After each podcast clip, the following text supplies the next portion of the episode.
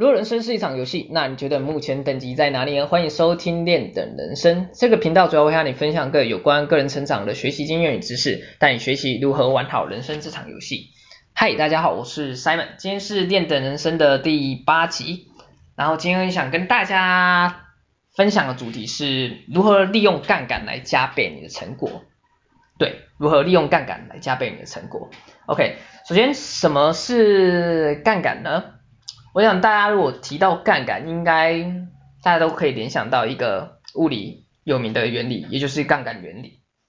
而讲到杠杆原理，我们不得不提到一个他的创作者、发明者，也就是阿基米德。对，而阿基米德他曾经也讲过一句名言，也算是世界名言吧：只要给他一个支点和一根棒子，他就可以举起整个地球。对。透过这句话，其实大家可以发现到杠杆的一个观念，基本上就是透过杠杆可以帮助你更省力，对，帮助你更省力。而如果我们将杠杆的概念运用到各个领域，你发现它可以节省的不止只有力而已，它可以节省很多不一样的资源。所以我们归纳一下，杠杆的核心观念是什么呢？我个人认为，基本上就是在你目前有限的资源下，透过杠杆可以去加倍你的成果的展现。OK，所以今天我会分享有关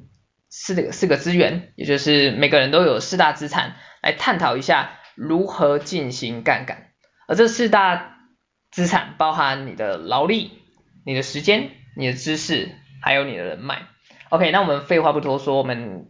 开始。进入正题，首先是你的劳力的部分，而劳力的部分基本上其实就是比较像是你的体力的部分，而有关劳力如何制造杠杆效益部分，我这里提供三个概念，简单，第一个，OK，第一个是建构化部分，建构化是什么呢？其实我觉得大家可以把它想象成 SOP，简单来讲就是你做一件事情。你做一件事情，你有可能有一个工作或是工作的任务，你一直不断重复做，你要去归纳出它的 SOP，而透过你有归纳出 SOP 之后，你就可以发现这这个步骤在哪一个地方做什么事情，你就会比较清楚了解嘛。而透过这样的话，其实因为你知道在哪个步骤做什么事情，所以你透你每次要开始这项任务或工作前，你基本上就不用再去思考，哎，我这时候该做什么？我那个时候该做什么？基本上，首先第一个，你就已经省去掉你要去思考这个动作了，对。而且透过再透过 SOP 的话，基本上你去做一个操作，其实很容易就会变成一个反复不断的反复例行的一个动作展现。基本上其实就不用花费太多的力气，OK。然后如果你透过 SOP，其实你可以把 SOP 衍生，再转换成另外一个就是工作手册的部分。简单讲，就是你可以制作属于你自己的工作任务的手册，或者是假设你今天进进入到一间公司，你从新人开始去做一个学习，开始做从事这个工作，你在学在做的时候，你就可以开始收集一些，哎。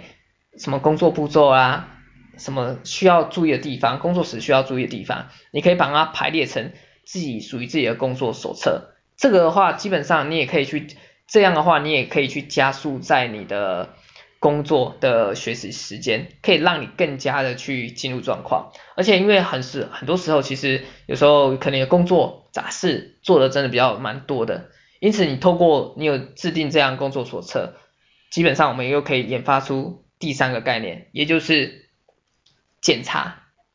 检查表的概念，对，不知道大家，嗯，像是我举个例子好了，像是有一个，嗯，飞行员呐，飞行员，因为飞行员他们的工作其实算是蛮危险的嘛，因为你要知道，飞行在高空，只要一个一小小的出错，其实他损失掉是他的生命。生命很容易，生命无常，很容易就不见了。OK，题外话，对，我们讲回来点。那为了要确保他可以驾驶安全，因为他不得不出错嘛，呃，应该说不得，应该说不能不能出错，对，说错 不能出错，所以他为了就防止错误，所以他，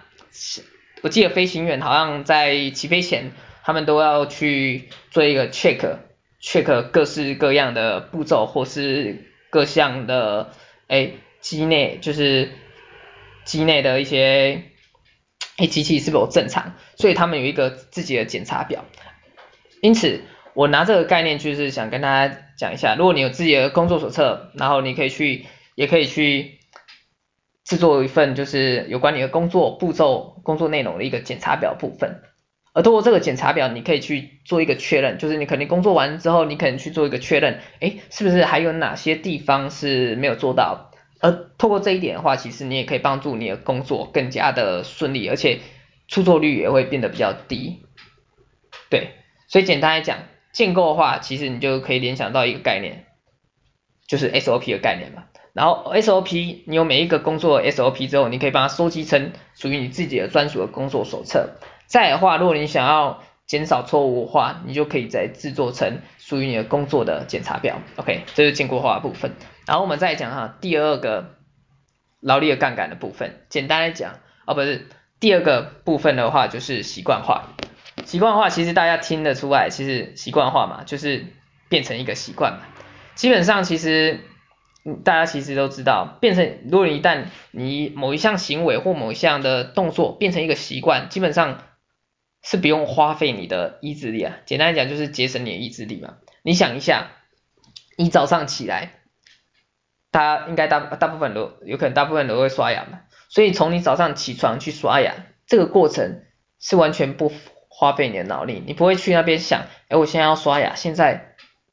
不刷牙好吗？之类，你不会去想这个嘛，因为你已经变成你的习惯，你不用去想你到底要做还是不做嘛。所以简单来讲，习惯化会让你变，让你行动变成一个自动化，而通过自动化，基本上你可以节省掉你很多的脑力跟你的。时间，时间我们等下会讲，我们时间杠杆我们再讲到，对。而我讲到这个习惯化部分的话，其实透过这透过这样，我们刚才讲到就是帮助你节省你的意志力的部分嘛。OK，那我们要怎么去培养我们习惯了？我这里提供三个小技巧给你去做一个参考。首先第一个，我会建议小处着手。简单讲，什么叫小处着手？就是从小的地方开始建立。从小的地方、简单的事情开始去做，OK。基本上的话，假设你有个大目标，你想要一次把这个大目标大培养一个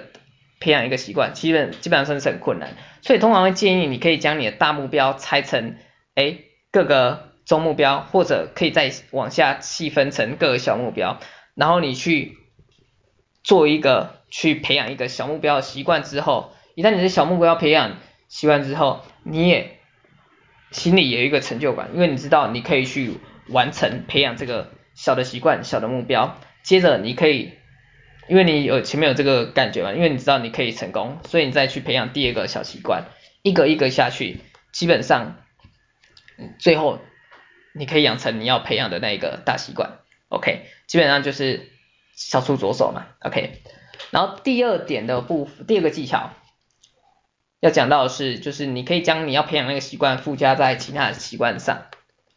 对，怎样附加？假设你今天要培养，哎，早上喝水的习惯，OK，早上喝水习惯，因为你刚刚因为大部分都有刷牙嘛，所以你可以把它放在刷牙前后期都可以，就让它连在刷牙这个习惯上面。基本上，因为你知道你要你要刷牙，你要刷牙，你就知道你要喝水，而这个其实也利用一个概念叫做暗示。这个我记得心理学好像有这个这个术语嘛，也是暗示的一个心理操作嘛，对啊，就是你暗示看到哎刷完牙，可能你要去刷牙，你就想到要喝水，或者刷完牙你就知道哎你现在要喝水，这个是暗示你不断的去。放在你的潜意识，形成你的习惯。OK，这第二个技巧。然后第三个技巧是数字化，数字化概念。简单讲，你要有一个数字，数字化概念就是利用一个具体化、具体呈现的概念，让你有一个视觉，视觉，让你有一个，因为我们我们大家眼睛嘛，废话，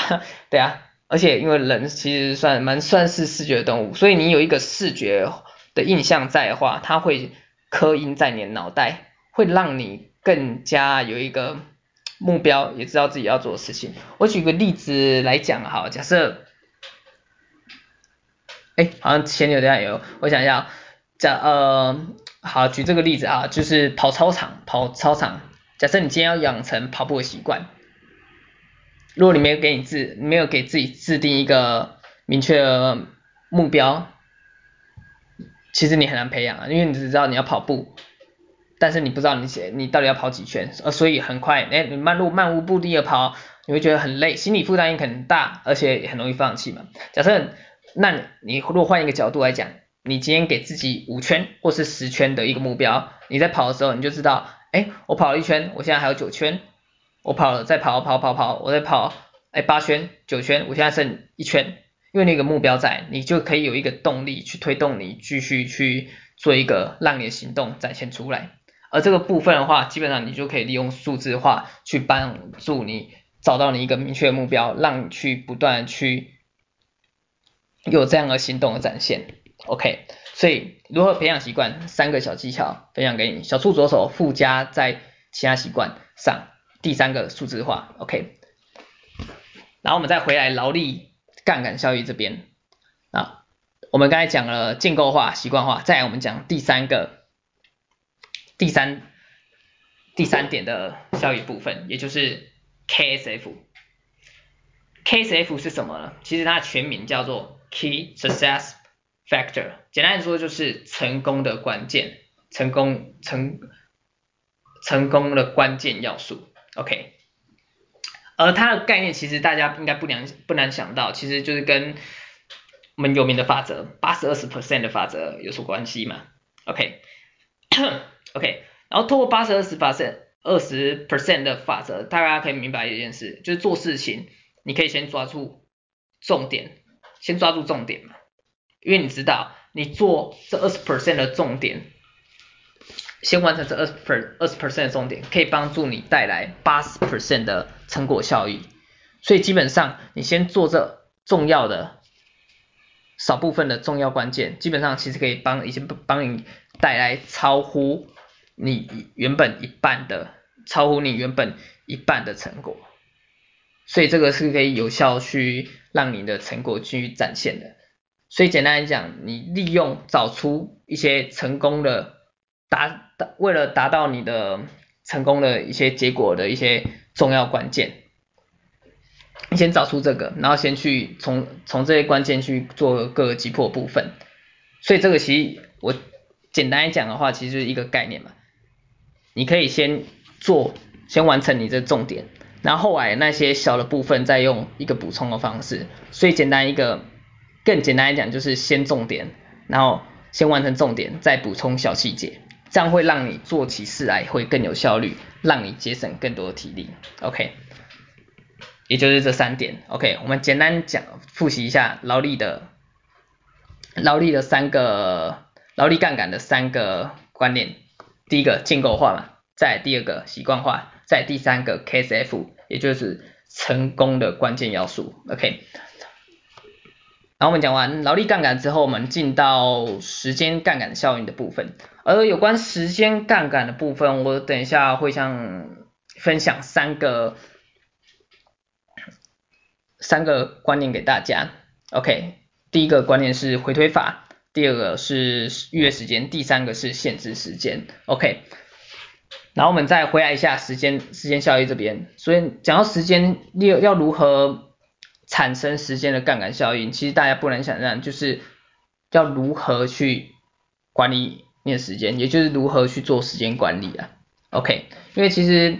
不难想象，其实很多人都会抱怨他们，哎，我想做什么，但是我我没有时间，哎，怎么办？其实很多人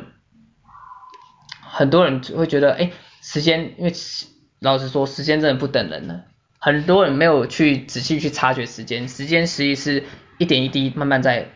慢流逝，等你查等你发觉的时候，其实时间已经过了好久。其实大家都有这种状况，可能你一天自己不知道做什么事情，结果一天又这样过去了，因为你没有去察觉，没有去察觉，没有去留意，其实时间就像，哎，突然想不到什么比喻的方式，像小偷一样，也不能这样讲，对啊，好，撇开来讲，OK，我们再回来主题，所以 要如何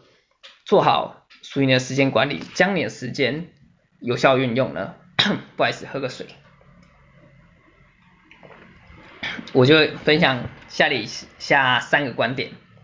第二个观点，我会分享是回推法的部分。OK，什么是回推法？简单讲，就是你要完成一个目标或是一项任务前，应该这样讲，对啊，就是你要完成一个工作或一个任务前，你要先找到属于自己的明确目标，也就是。你做这个工作或是做这个任务，你想要得到怎样的成果，怎样的目标，你要先去找到这个明确的目标。OK，然后透过这个明确的目标跟成果，你去回推各个工作的步骤跟阶段性，要去完成怎样的阶段，完成怎样的步骤，才可以帮助你达到你这个成果。OK。因为基本上你透过这样的回推的话，基本上你就是等于定定了你各个工作步骤跟各个工作阶段，所以因此你现在 制定完这个之后，你要做的事情就是将这个各个阶段各个步骤给各个击破，你就可以完成达到你的成果。对，所以因此的话，基本上我们在用我们用相反的。例子来思考一下，假设你今天不是用回推法，你是利用有可能今天，哎，我开始要做这个任务，你就直接开始做嘛。所以你在途中你可能发发现什么？你可能东做一块，西做一块，哎，我这个做做一做，嗯，那我再补充一些什么？我这个补充完，那我再做些什么？基本上你如果用这种堆堆积的方式，你会发现。我这样会一直做下去，一直做下去，找不到尽头啊！因为就如同我们刚才其实很早之前讲过，你没有一个目标，你就会不知道自己会要做到什么时候，所以相对的话，你就会一直做，一直做，一直做，所以相对的话，你花掉的时间也越来越多，因为你没有一个明明确想要达到目标嘛，所以相对的话，如果你用回推法方方式，你有一个明确的目标，想达成的成果，利用回推法方式，制定出各个要达成的阶段跟。步骤的话，你就将各个阶段开始做的时候，就将各个阶段跟各个步骤各个击破积分 的情况下，基本上你就可以达到你想要的有效成果。OK，这是回推法的概念。再，我想分享第二个观点，就是你要去预约你的时间。什么预约？什么叫预约你的时间？简单讲就是，如果你要你要你要做什么做什么事情。你要做那件事情，如果那件事，哦，在讲预约时间前，我突然想到，应该先讲一个，就是你做事情，你要先选择 什么是重要，什么是应该做这样，什么该做，什么不该做，就是你要懂得去选择重要事情跟不重要事情。其实这个就是又就牵扯到时间管理的一个重要的，算是一个蛮经典的嘛，就是是。大家应该都有听过嘛，时间四象限，OK，重要不重要，紧急不紧急。而基本上其实利用这个简单的四象限，其实你可以去挑出你现阶段你现阶段最重要的事情，就是选择你现阶段最重要的事情，OK，选择完之后的话，为了怕你没有做到那件事情，你要将它预约一个时间。好，我再举个例子啊，哈，假设今天你要。培养一个，哎，我要运动，我每我要运动，我要健身的一个习惯的话，OK，你要怎么做到这件事情？基本上你有给他定个时间嘛。好，假设我定每周礼拜三几点？十点，OK。然后如果你意志力比较不好，你可以找个教练，或是找一个朋友，跟他们约每个礼拜三早上十点，你就知道这个时间点要做什么事情，因为你已经定下来了嘛，OK。所以你已经定下来，表示基本上你就是去做嘛，因为你知道你那个时间时间点已经预约给这件工作任务了嘛，OK，所以如果透过这样的预约时间，基本上你将你一个你一整天二十四小时的部分，你不断就是将各个各个阶段的时间给分配相对应的工作，基本上其实你想完成的事情都可以完成，这是预约时间的概念。OK，在我们讲到第三点，限制时间。什么是限制时间？基本上其实大应该大家都知道，大家都知道。假设你今天如果没有去限制你的时间，没有去限制你的时间，其实你很容易就是花。应该这样讲，要做就是很容易就是做一件任务，可能假设今天给你一天，你可能就是真的一天完成这任务。假设今天就多给你两三天，你可能一样花两三天达到一样成果的，做完这个任务达到一样的成果，懂这个概念吗？懂这个概念吗？对。而这里我突然想到一句话，想跟大家分享一下，就是这句话是这样讲的。因为有时间，所以成果无法达成；因为没有时间，所以达成成果。好像有点老舍，不知道大家有没有听出这句话的含义？基本上他就在讲限制时间的概念。那我再举个，突然让我联想到了另外一个诶一个例子啊，就是什么例子？是小时候啊，哎，国小像小时候，大家不知道有没有写，应该大大部分人都有写过寒假、寒暑假作业吧？对。寒暑假作业的话，给你一个暑假时间，一样的作业量，应该不知道有没有跟我小时候一样，就是寒暑假作业都拖到最后，最后倒数开学前两三天才写。对，所以假设你今天从一天，有可能你从哎，你从开学哎放开开始放假第一天开始写，跟开就是剩最后两三天一起写。基本上，因为你知道，你剩最后这段时间可以写，你剩最后这两三天可以写，你一定有，你脑袋一定有知道，就是去选择，，S，到底要怎样才可以在这两三天可以写完这个这个寒暑假的作业？基本上你脑袋会去快速运转，去选择什么可以写，或者是大概哪边写一下写一下，可以帮助你达到这个成果。基本上，因为你压缩你的时间，去限制你的时间，你是可以去基。其实我觉得人的潜能真的大，所以基本上你给有时候给自己，这是应该这样讲哈，有时候给你自己一些压力，跟一个算极限嘛，其实没有极限，因为极限其实是人定的嘛，所以给应该这么讲，所以透过限制时间给你一些压力，你可以在同样的时间点产出。同样时间内产出同样成果是可能的，所以假设你今天有一个任务，你可以尽可能的呃规定在一定的时间内想办法完成，这时候你基本上你就知道你有一个时间明确的时间点嘛，你知道你这个要花多少时间去完成它，你有这样的时间点的话，你就知道你接下来要去做怎样的工作任务安排。可以在这个时间点去完成它，这个就是限制时间的概念。OK，OK，我们来简单小复习一下时间效益、时间杠杆效益这边，我们讲到三个概念，第一个回推法，第二个预约时间，第三个限制时间。OK，讲完时间的杠杆效益之后，我们讲一下第三个知识、知识的杠杆效益的部分。OK，这有三个观念想分享给大家，第一个就是。从一到一百，从一到一百，什么是从一到一百？简单来讲就是，你有一个范例可以去追寻，就是不是从零开始嘛。所以基本上如何如何利用如何加速你去一个做一个知识或是一个资讯的一个吸收呢？基本上你可以去透过，或者是想养成一个技能呢，基本上你可以去透过。这样讲好了，你可以透过一些成功的案例，先去找一些成功的案例嘛，找到之后，你可以去模仿，去学习他们是怎么做的，OK，然后透过模仿学习之后，你可以再逐渐的内化成你自己，发展出你个人特色。基本上你透过前面这一段模仿、参考、学习的部分，很容易让你快的，让你很容易加速你去做一个学习的部分。对啊，其实我们在反，如果是反向思考一下，利用相反的案例哈，假设你可以比较一下，另外一方面，如果从零到一呢，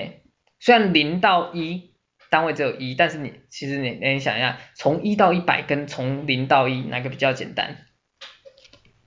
我们想一下，基本上从零到一基本上都是大部分应该都是创造型的，OK，所以假设让你从无中生有，要想出一个东西来，你想一下，我举个例子，像是牛顿发现地心引力，假设今天是你。你可以想出一个理论，发现出一个理论吗？基本上，我想大部分的人应该都很困难吧，而且有时候就要靠天时地利人和才可以蹦出一个新东西，基本上是如此嘛。所以你要如何加速你获得资讯，或是获得一个学习技能、知识之类的，基本上就是透过有一个基础的概念，从一开始嘛。所以你要先去。找的成功的案例，然后通过模仿学习，加速你学习之后，内化成你自己的知识，然后再发成自我的特色。OK，这是从一到一百的概念。OK，然后第二点我想分享观点是，输入资讯后要记得再输出，也就是输出的概念了。因为其实不知道大家有没有这个印象，就是你有可能今天哎已经有阅读书的习惯，但是你可能读来读去，你觉得。哎，自己好像没有进步，好像没什么学到什么东西，那你可能就要小心，你自己是不是少少掉这一个步骤，就是输出的部分。就是假设好，假设你今天要学一本，就是你阅读一本阅读一本书籍嘛，你要如何确认你有学到？你可以利用回想回想法的概念，你去想一下，想一下，哎，这本书在讲什么，然后把它制造出一个笔记。这样也是输出的部分，或者另外一方面，你也可以学完这本书，你可以去跟别人分享，哎，这本书在讲什么？这个基本上也是学习，就是输出的概念。所以简单来讲，就是你可以透过这种，分享或是产出的部分，有可能甚至你可以去教别人，对啊，去教别人，也是一个输出嘛。然后像是我现在，呃，对啊，像我现在，假设我。我刚学完学完一个东西，学完一课程，看完一本书，哎，我录这种 podcast，基本上也是输出的概念嘛，对啊，就像这样，所以基本上输出是会帮助你的所学习到、所吸收到的知识去做一个巩固，甚至可以让你的短期记忆转化成长期记忆都有帮助的，OK，所以记得如果你要。让你的知识可以内化，属于你的。有学到东西的话，记得输入之后要记得再输出。OK，在我们来分享第三个观念观点，也就是是有适当回馈。OK，什么适当适当的回馈呢？基本上就是一个 free，就是 feedback 嘛，feedback 的概念嘛。所以透过这样的一个回馈的方式，最大的效益基本上可以帮助你。修正方向。假设你自是自学的，其实有时候不知道，如果不知道你有没有自学的经验，就是有时候如果自己在网络上找资料去做一个学习，很容，其实有时候很容易碰到一个算是一个受挫受挫的点嘛，或者是一个卡关的概念。而这时候如果有别人去从旁协助给你回馈，其实有点像打突然打通任督二脉那种感觉，很容易就是。又是一个急速上升的学习学习曲线，而且如果没有人给你一个回馈，其实你有时候学习的方向可能会错误，让你绕了很多不该走的不该走的路，或者一些冤路，其实都有可能。所以透过在学习的路上，如果有人可以给你一个适当的回馈，或者你可以找到一些老师或是一些教练，人生教练给你一些适当的方向与回馈的话，基本上。对于你的学习状态，你的人生的方向，其实对你修正方向这一边是其实蛮有帮助的。OK，然后这个适当回馈这一个概念，其实我在一本书上也有读到这样的概念，基本上就是超速学习。它里边有讲到这呃超速学习，好像有提到九个九大九大观点嘛，学习九大观点，其中一个观点就是提提到适当回馈的部分。我记得我个我的我好像有写我的网站好像有写过有关超速学习的相关的文章，对，如果大家有兴趣也可以去看一下，在我的网站是俺要学习，对，应该打俺要学习超速学习，我不知道有没有加读书心得，反正应该打超速学习，俺要成长应该就可以看得到。大家如果有兴趣可以去看一下。我的读书算读后心得吧。OK，在我们再小复习一下刚才讲到知识杠杆效应这一部分，提供三个观点：第一个从一到第一百，第二个输入后记得要输出，第三个适当的回回馈。OK，在我们讲到第四个人脉部分，人脉部分，OK。怎样才能发挥人脉的杠杆效益呢？基本上你要应该这样讲啊，怎样帮助你建立人脉？不好意思，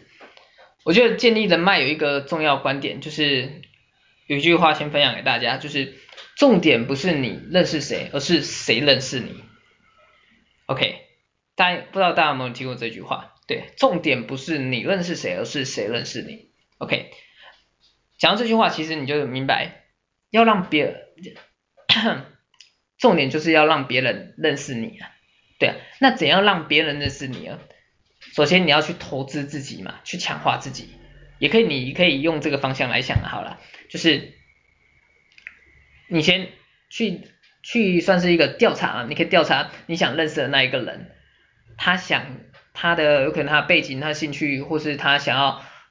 获得怎样的价值，你可以或者他想找。有关提供怎样价值的人，你可以从这个方向好好的去下手去做一个努力，让自己可以朝这个方向去变更强，去投资自己。所以简单讲，你如果朝这个方向努力的话，总有一天你也会成为可以提供他想要价值的那一个人，自然而然他有这个需求，他就会过来找你了嘛。OK，所以我们再引申下来，人脉建立。其实第一个观点嘛，你要去提供自身的价值，也就是奉献自己嘛。你有自，其实应该这样讲好，人与人之间的接触或是关系的建立，其实我们都知道，其实有时候也不能说现实嘛，其实就是大家彼此互相提供自身的价值给别人，而这时候就是可以达到一个算是成功的人脉建立的部分。OK，然后。透过这样的提供价值的部分，